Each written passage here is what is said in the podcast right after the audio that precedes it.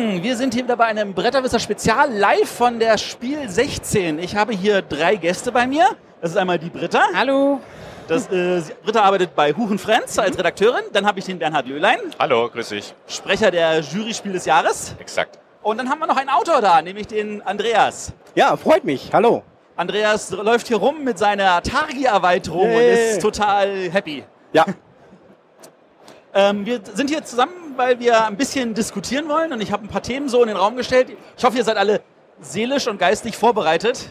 Wie immer am Donnerstagmorgen früh in der Messe ist man ja noch fit. Ja. Oh nee, mein Hals lässt schon nach. Die ja, Stimme du redest aber schon. wahrscheinlich auch schon seit vier Tagen, oder? Äh, zwei. Okay. äh, fangen wir mit unserem ersten ähm, Thema an und da würde ich doch tatsächlich die Frage direkt an Bernhard stellen. Ja. Was definiert einen starken Jahrgang und wie viele sehr gute oder innovative Highlights braucht es dafür? Also ein starker Jahrgang, also ich kann mich eigentlich an keinen richtig schwachen Jahrgang erinnern. Ja. Es sind also immer nur Kleinigkeiten, die einen guten und super Jahrgang äh, von einem etwas schwächeren unterscheiden. Ja, das, es hat jedes Jahr gibt es diese Innovationen. Sprechen wir mal von 2016, da gab es ja einige. Ja. Ob es jetzt dieses Legacy-Prinzip ist oder dieses Rätselprinzip von Time Stories, die beiden Spiele, die dann für die Szene erstaunlicherweise eins von beiden nicht zum Kennerspiel des Jahres gewählt worden ist.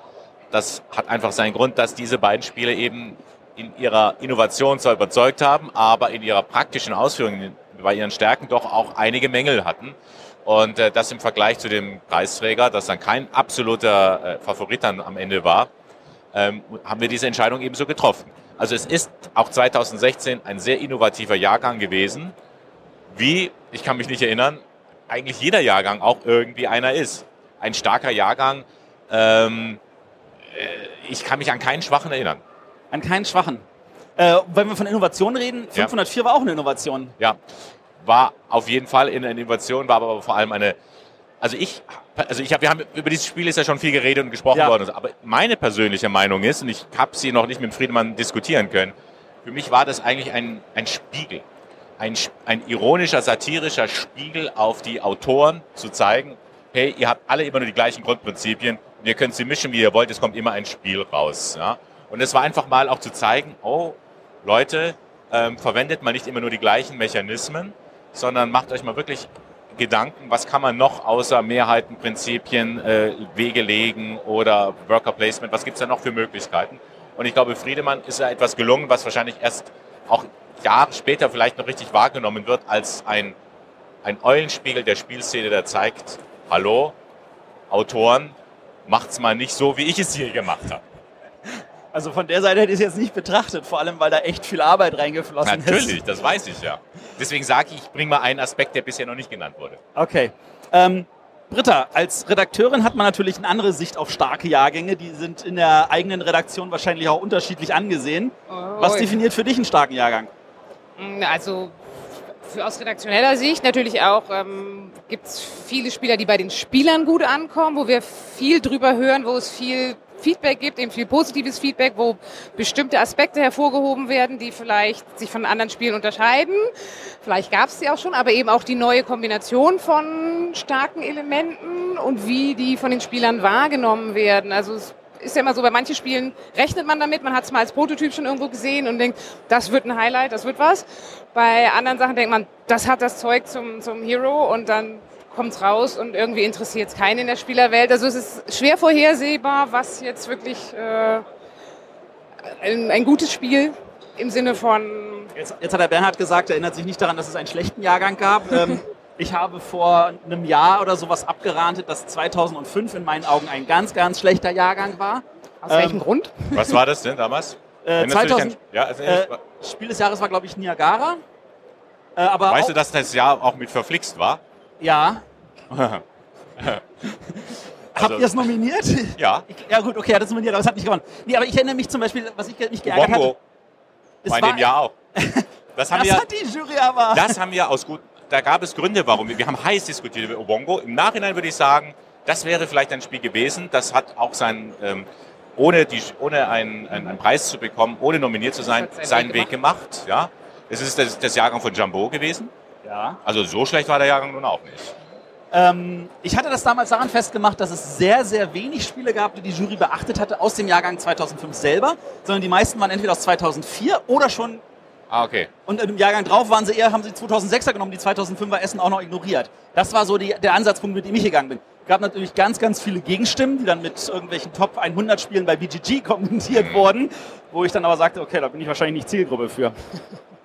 Andreas, Highlights. Woran machst du jetzt ein Highlight fest für ein Jahr? Also ich würde da nochmal unterscheiden. Es gibt ja da äh, zum einen die Highlights für die Vielspieler. Ja. Und ich denke, die achten eher darauf, dass es viele Spiele gibt, die sie interessant finden, einfach weil sie auch viel spielen. Wenn jetzt da ein Spiel rauskommt, dann sage ich als Vielspieler wahrscheinlich, gut, der Jahrgang war jetzt nicht so interessant, es gab so ein tolles Spiel, aber eben nur eins. Aber wenn ich jetzt jede Woche spiele, dann ist für mich natürlich auch wichtig, dass ich eine Bandbreite habe, einfach von äh, Auswahl, die ich dann auch habe. Und deshalb würde ich jetzt sagen, wenn man den Vielspieler fragt nach einem starken Jahrgang, dann guckt der, gab es da viele Spiele. Und jetzt vielleicht ein Gelegenheitsspieler, der nicht so viel spielt, der würde sagen, als Beispiel ähm, Niagara, das war so toll, wie da jetzt äh, die es da über den Schachtelrand rüberfällt und dass die Schachtel damit verwendet wurde. Und ich denke, da muss man äh, unterscheiden. Was mich manchmal ein bisschen ja, nervös macht, wenn zum Beispiel im Vorfeld jetzt auch dieses Jahr wieder Leute schon in Foren schreiben, oh, das scheint ja ein ganz schwacher äh, Jahrgang zu werden. Ich meine, es kommen hier tausend Spiele raus. Mhm. Wie viele hat man wirklich sich äh, angeguckt? Wie viele wird man sich angucken können? Wie viele wird man verpassen?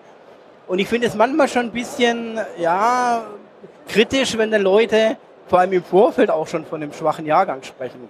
Weil ich denke, da muss man erstmal wirklich die Spiele auch ausprobieren. Mhm.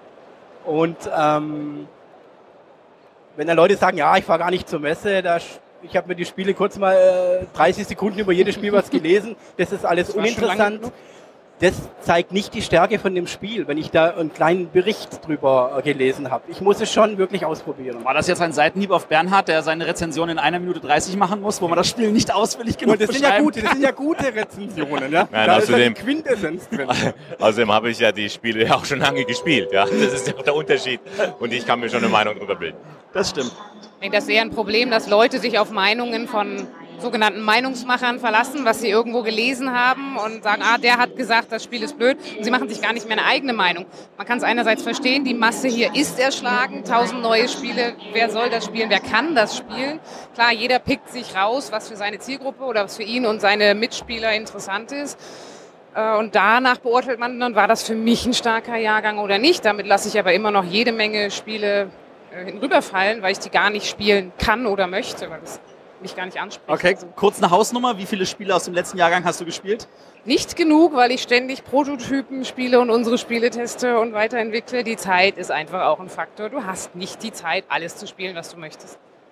Bernhard, als Jurymitglied, wie viel hast du gespielt? Du müsstest mich eher fragen, welche ich nicht gespielt habe.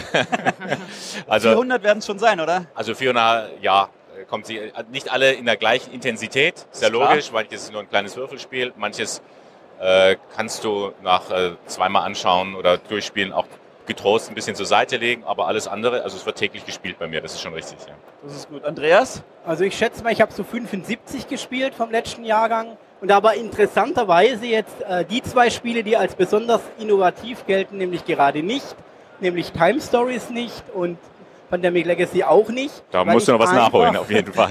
da das Problem habe, dass jetzt meine Brettspielgruppe nicht dazu passt. Mhm. Ah. Aber viele andere äh, tolle Juwele von Spielen habe ich gespielt, ja. Verstehe ich. Wobei man gerade diese beiden Highlights ja auch nicht so oft spielen kann.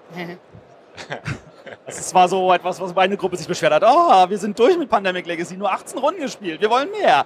Guck mal, meine Spielegruppe sagt jetzt also 18 äh, Mal das gleiche Spiel, wir treffen uns nur alle 14 Tage. Das spielen wir das halbe Jahr, nur ein Spiel, da haben wir jetzt keine Lust drauf. Wobei ich interessant fand, The Pandemic kann man ja auch mal mit einer anderen Spielegruppe ausprobieren, die das System schon kennt, also zumindest ja. Pandemie und die dann das vorfindet, was eine Spielegruppe vorher erlebt hat. Und das ist ja genau die, die, die, die Szenerie, die wir in unserem Leben auch haben. Wir werden in eine Welt hineingeboren, wo wir das vorfinden, was unsere Vorfahren gemacht haben, positiv wie negativ. Und wir müssen dann damit umgehen. Finde ich auch einen spannenden Aspekt. Das ist also nochmal eine Empfehlung auch an unsere Hörer. Mit dem übrig gebliebenen Pandemie Legacy Brett kann man noch regulär spielen. auch mit den regulären Pandemie Erweiterungen. Auch das schon ausprobiert. Gut, ähm, dann äh, gehen wir doch mal für die zweite Frage. Fangen wir mit dem Andreas an. Wie viel Zufall verträgt ein Spiel? Da gibt es ja nun äh, Spiele wie, jetzt konkretes Beispiel Quicks, was ja in der Theorie ausschaut, als wäre das nur Würfeln und Glück haben, wo aber dann trotzdem irgendwie immer dieselben Leute am Tisch gewinnen. Äh, und dann gibt es natürlich äh, Spiele wie, um jetzt mal andere Extrem zu nehmen, wo beim Mambasa sehr, sehr, sehr, sehr wenig Zufall ist und ähm, das eigentlich alles fast schon durchrechenbar ist. Also ich teile da eine gängige Meinung, was viele andere Leute auch haben. Ich denke, je länger ein Spiel geht, also wenn es wirklich ein Drei-Stunden-Spiel ist, und am Ende hängt es dann von dem Würfelwurf ab oder von zwei Karten, die ich ziehe, würde ich sagen, das hat in dem Moment zu viel Zufall, weil ich einfach drei Stunden investiert habe.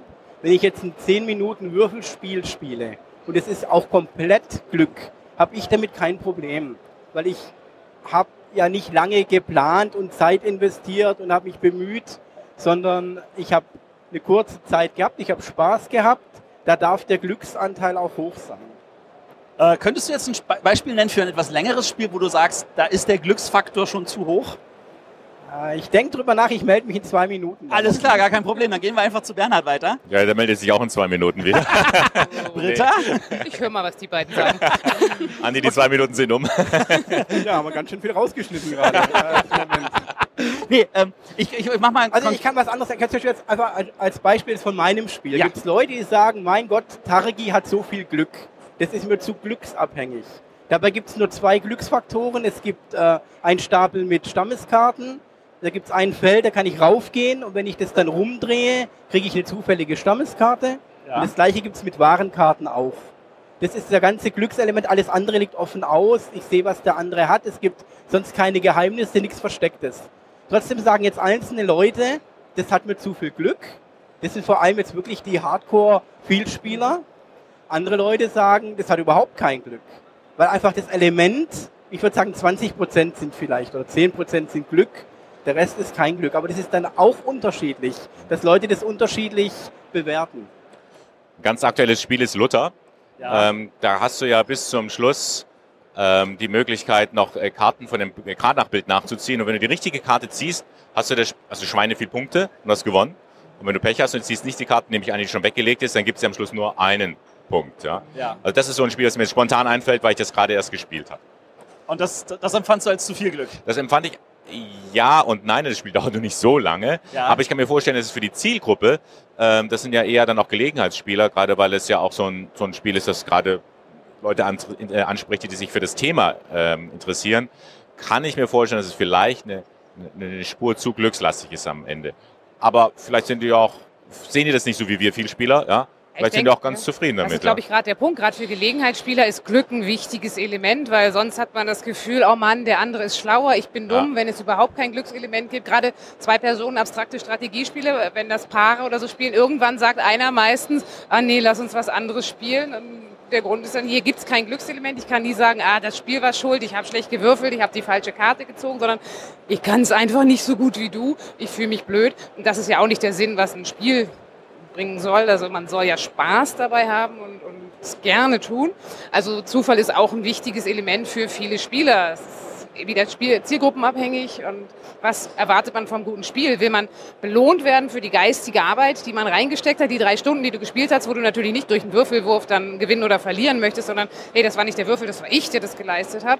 Aber gerade Familien, auch wenn man mit Kindern spielt, ist schon gut, wenn da Glückselement ist, auch wenn unterschiedlich starke Spieler dabei sind, dass die aufholen können und es nicht allein von den geistigen Fähigkeiten und dem strategischen Talent abhängt. Also ich denke, Zufall hängt von ab, mit wem spielen wir, wer spielt was. Willst du vom Spiel? Also mir wäre so eingefallen, es gibt ja wirklich schon so diese, diese Gruppe von, ich nenne sie jetzt mal wirklich auch in dem Bereich der MBR Retrash-Spieler, die empfinden das als ein Erlebnis, wenn halt am Ende eine Karte aufgedeckt wird und die halt bestimmt, was passiert. Weil dann können sie nochmal aufschreien oder rumjammern oder ähnliches. Sie brauchen auch dann dieses Ventil, dieses Erlebnis dann irgendwie ausklingen zu lassen.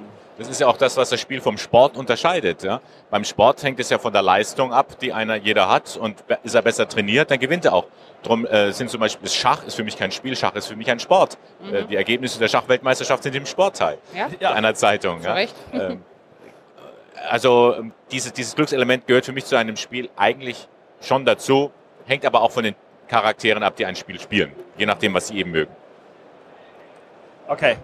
Also wir sind uns einig, dass ein Spiel Glück brauchen kann.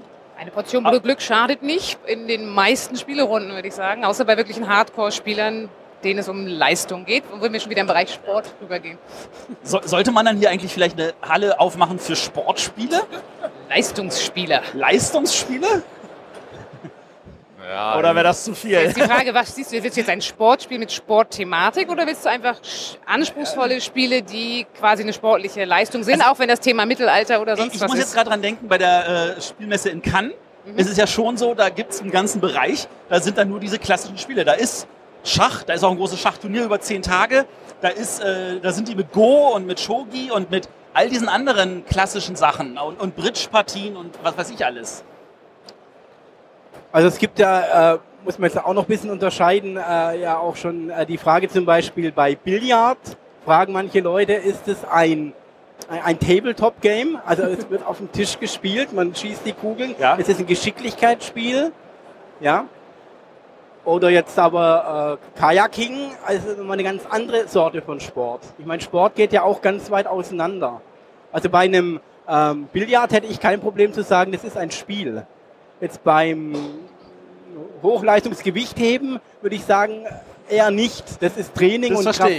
ich. Das verstehe ich. Und immer natürlich die Frage, was würde man dann hier mit reinlassen und was nicht? Ich glaube, die Messe hat so schon ein Platzproblem. Oh ja. Ähm, kommen wir noch zum dritten Thema und da muss natürlich jetzt wieder Redakteurin dann anfangen. Illustrationen bei Spielen, Blender oder hilfreich? Also Blender sollen sie natürlich eigentlich nicht sein.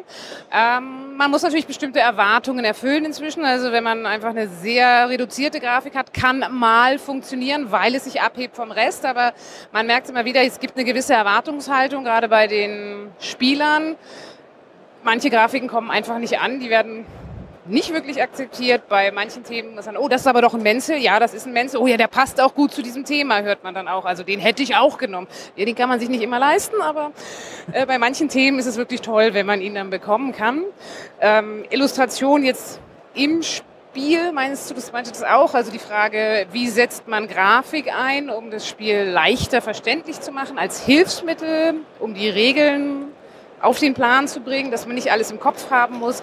Das ist natürlich auch mal die Frage, wie komplex ist das Spiel, wie viel kann man unterbringen, ohne dass es das Thema stört.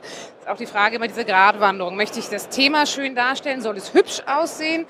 Oder soll es möglichst ähm, hilfreich für die Spieler sein und zum Beispiel Bereiche klar abgrenzen, nochmal eine Tabelle haben, was gibt's wofür? Also apropos Menzel, wir hatten gerade auch so ein bisschen diese Gratwanderung, als wir Ulm den Spielplan illustriert haben. Er soll schön sein, er soll aber natürlich auch funktional sein. Bei uns ist es ein bisschen Kompromiss geworden, mehr in Richtung sch schön und historisch und viel von der Stadt zeigen. Ähm, zum Beispiel die Stadt, mein Plan war ursprünglich, diese Stadtviertel farbig zu hinterlegen, dass man die gut unterscheiden kann. Hätte natürlich die Schönheit des Plans gestört. Wir haben uns dann auf diesen Kompromiss geeinigt. Wir machen diese schwarz-weißen Banner, das sind die Stadtfarben von Ulm, als Trenner. Sieht man nicht auf den ersten Blick, das muss man sagen, das ist wahr. Auf den ersten Blick sieht man erstmal, da ist viel los, da ist viel Stadt, da sind schöne Gebäude zu sehen.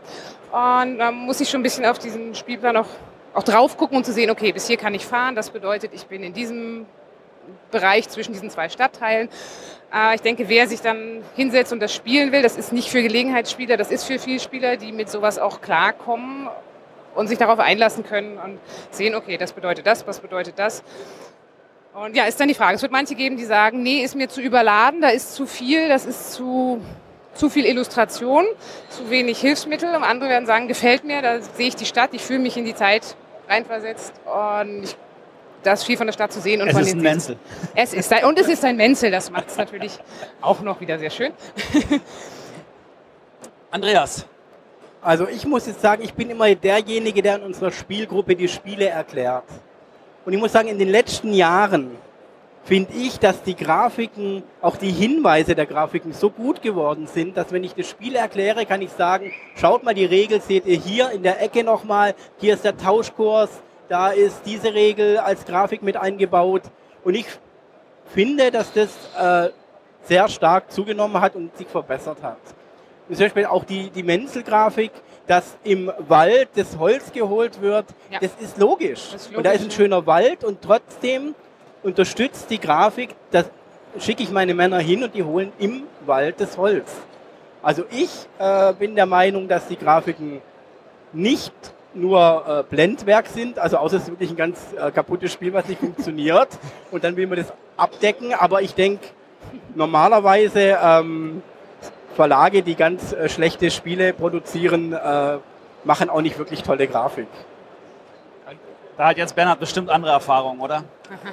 Also ich, es ist auf jeden Fall so, dass das Auge spielt mit. Ja. Und es fließt die Illustration, es fließt das Ambiente, das Material, das fließt natürlich in die Entscheidungen von uns in der Jury mit hinein. Früher gab es ja auch mal den, den Sonderpreis Schönes Spiel. Den gibt es seit einigen Jahren, also seitdem ich in der Jury bin, nicht mehr. Und wir haben uns eigentlich nie so richtig ähm, den wieder hervorkramen müssen, diesen Sonderpreis. Weil die, äh, ich muss aber auch sagen, die Preise, die, die Spiele, die den Preis damals gekriegt haben, die waren auch nicht so doll. Kann ich auch jetzt nichts dazu sagen, ähm, weil, ähm, wie gesagt, ich erst später in die Jury gekommen bin. ist okay. ähm, aber sie waren schön. Das waren Sie haben den Sonderpreis Schönes. Und diesen Sonderpreis Schönes Spiel braucht es meiner Meinung oder unserer Meinung nach nicht mehr, weil die Spiele allesamt wunderschön geworden sind. Das heißt, das Auge spielt mit, dass die Illustra äh, Illustratoren ähm, ein Gewicht, einen, einen Stellenwert bekommen haben. Ähm, das ist inzwischen gang und gäbe. Ja, seit Vorwinkel, seit Doris Matthäus, das sind so für mich die, die ich also als erster immer so wahrgenommen habe. Ich schaue natürlich auch immer drauf, wer hat das Spiel illustriert. Entscheidend ist aber natürlich neben einem schönen Spielplan, dass er, dass es trotzdem auch noch funktionell ist. Das ist ähnlich wie bei einer Spielregel eine, eine schöne Spielregel, wunderbar geschrieben, äh, fast wie ein halber Roman, hilft mir letztendlich nichts, weil ich finde nicht das wieder, was ich brauche, wenn ich nochmal nachschlage. So ähnlich ist es bei einer Illustration auf einem Spielplan. Ähm, das schönste Gemälde nützt mir nichts, wenn es äh, eine, eine, ein verschwommenes Bild ist, das mich dann, ähm, äh, das die Spielmechanik nicht unterstützt, wie schon gesagt. Aber da macht eigentlich kaum ein Verlag eigentlich noch groß Fehler. Es, ist, es, es hapert manchmal mal Material oder so, oder sind wieder andere Dinge. Wo ich noch was sagen möchte, ist, man sollte auch ein bisschen darauf achten, dass ähm, der, die Grafik, vor allem auch auf der Spieleschachtel, eine Illustration ist, die die Zielgruppe des Spieles ansprechen sollte. Mhm. Und da machen wir die Erfahrung, dass es manchmal sehr düstere Pläne gibt, äh, obwohl das Spiel dann eigentlich ein sehr schönes, einfaches Familienspiel wäre. Und umgekehrt, es gibt äh, eine Comic-Grafik, ähm, wo man denkt, naja, das wird ein Kinderspiel sein. Und letztendlich stellt sich heraus, es ist eine sehr anspruchsvolle Geschichte. Also da geht es manchmal auseinander. Das bringt natürlich die Diskussion wieder hoch mit dem Totenkopf bei The Game. Ich, wenn ich dieses Spiel erkläre, sage ich immer, wenn wir es nicht schaffen, werden wir alle sterben. Und das erzeugt schon so eine gewisse Spannung. Also mich hat der Totenkopf in dem Fall nicht gestört. Okay. Und meine Kinder wollen The Game nicht spielen, weil sie sagen, das ist ihnen echt zu gruselig. Okay. Müsst ihr die Schweizer Variante kaufen? Ja, die, vielleicht gibt es die ja auf der Messe, dann kaufe ich die mal nachher. ähm, nun sind ja, also wenn ich jetzt Illustrationen sage, dann gibt's, dann rede ich natürlich auch von, von anderen Materialien. Ähm, es gibt ja auch Plastikminiaturen, welche gerade über Kickstarter ja nun ungeahnte Höhen erreichen. Da kommt ja jeden Monat irgendetwas, was mit Minis nur so um sich wirft wo man das Gefühl hat, hier verkauft jemand einen, ein Kilo Plastik ohne Spiel. Äh, sind denn die, sind, ist das mit den Minis so, wie das vielleicht bei Grafiken früher war? Oder ist das nur auch nur gefühltes? Drei Leute gucken ganz, ganz unsicher. Also die Sache ist die, dass ich jetzt nicht die Zielgruppe für Minis bin. Ich mag tatsächlich irgendwelche Holzmiepel persönlich mehr. Ja. Von dem her mich schreckt es sogar jetzt persönlich eher ab, wenn da viele Plastikminis drin sind. Aber ich weiß, es gibt natürlich viele Leute, die da gerade ganz besonders drauf abfahren. Und gerade die Kickstarter, wie du sagst, die dann irgendwie eine Million knacken. Ähm, ja, die technischen Möglichkeiten haben sich natürlich auch stark verbessert. Du kannst jetzt viel günstiger, viel mehr produzieren. Die Möglichkeit gab es vor 20, 30 Jahren gar nicht. Da war man froh über seine Holzfiguren und man war sie auch gewohnt. Man, dass eben auch die Anspruchshaltung steigt. Einfach je mehr es gibt, je mehr einem angeboten wird, desto anspruchsvoller wird man auch als Spieler und dann reicht einem irgendwann so eine Holzfigur nicht mehr und sagt, aber da kriege ich doch so schöne Plastikfiguren, vielleicht sogar noch bunt bemalt. Warum soll ich für das Spiel da noch viel Geld ausgeben? Dass es trotzdem viel gekostet hat in der Entwicklung für die Grafik, für die Illustration, für die Materialienherstellung. Das fällt den Spieler ja auch nicht unbedingt auf, gerade wenn man sieht, wie Preisdumping noch betrieben wird. Gerade das Spiel des Jahres wird immer zu Preisen ver vertrieben, wo man denkt, wie soll der Ge Gelegenheitsspieler, der sich zwei, drei Spiele im Jahr kauft, denn die Preise verstehen von einem normalen Brettspiel, was so ein Spiel eigentlich kostet. Und sagt, wieso soll ich 30 oder 35 Euro für ein Spiel auskriegen, wenn ich das beste Spiel des Jahres schon für 15 bis 20 kriege? Das macht es natürlich auch nicht einfacher und die Anspruchshaltung da ist hoch. Da sind wir wieder bei der jährlichen Diskussion ja, so. um den Preis des Preises. Ja, ja es bleibt an dir hängen, Bernhard. ja, da verstehe ich ja. Du machst genau. ja nicht die Preise. Ja, ich meine, dieses Jahr also wird er wahrscheinlich sogar auf 10 Euro runtergehen, würde ich mal raten. Also, äh, erstens, über die, über die Preisgestaltung Hat die Jury haben wir, nichts mit zu tun. haben wir nichts zu tun und dürfen und wollen wir auch nichts zu tun haben. Klar. Zweitens, dass ein wirklich gutes Spiel, und wir gehen ja davon aus, dass das Spiel des Jahres ein hochwertiges Spiel ist, weil Tipp günstig zu haben ist für jemanden, der sich sonst vielleicht auch kein Spiel leisten kann, ist erstmal auch nichts Verkehrtes. Ja? Drittens, klar, wir wissen um die Problematik, die dieser wirtschaftliche Erfolg im, mit anderen Spielen, äh, äh, was, er, was der mit sich zieht und dass, der, dass diese Problemkette gerade in anderen Verlagen damit aufgeht. Wir können es nicht verhindern, wir können äh, sicherlich mit dem entsprechenden Verlag sagen, bitte verramscht es nicht. Ja?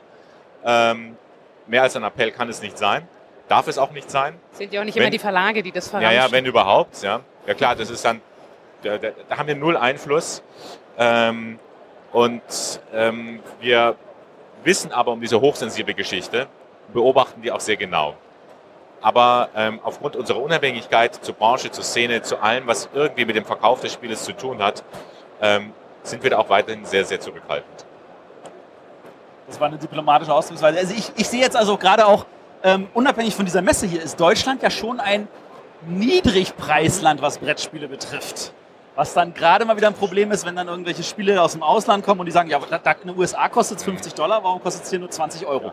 Also da, da versuchen wir schon Einfluss zu nehmen, indem wir sagen, äh, auch in allen möglichen äh, Publikationen, in denen wir tätig sind, äh, in, in, in ähm, Medien, in denen wir auftauchen, dass wir eben sagen, Leute, in einem Spiel steckt eben nicht nur ein bisschen Plastik drin, ein bisschen äh, Pappe und Holz, sondern da steckt Herzblut eines Autors drin, der sich Gedanken gemacht hat über Jahre hinweg, der mit einer Redaktion zusammengearbeitet hat, die das dann ähm, auf, auf, mit ihr kaufmännischem Risiko dann veröffentlicht und so weiter und so fort. Also zu zeigen, ich meine, ein Buch, das du kaufst, hat ja auch nur, was weiß ich, 50 Seiten. Das Papier, äh, das kriegst du für einen Euro.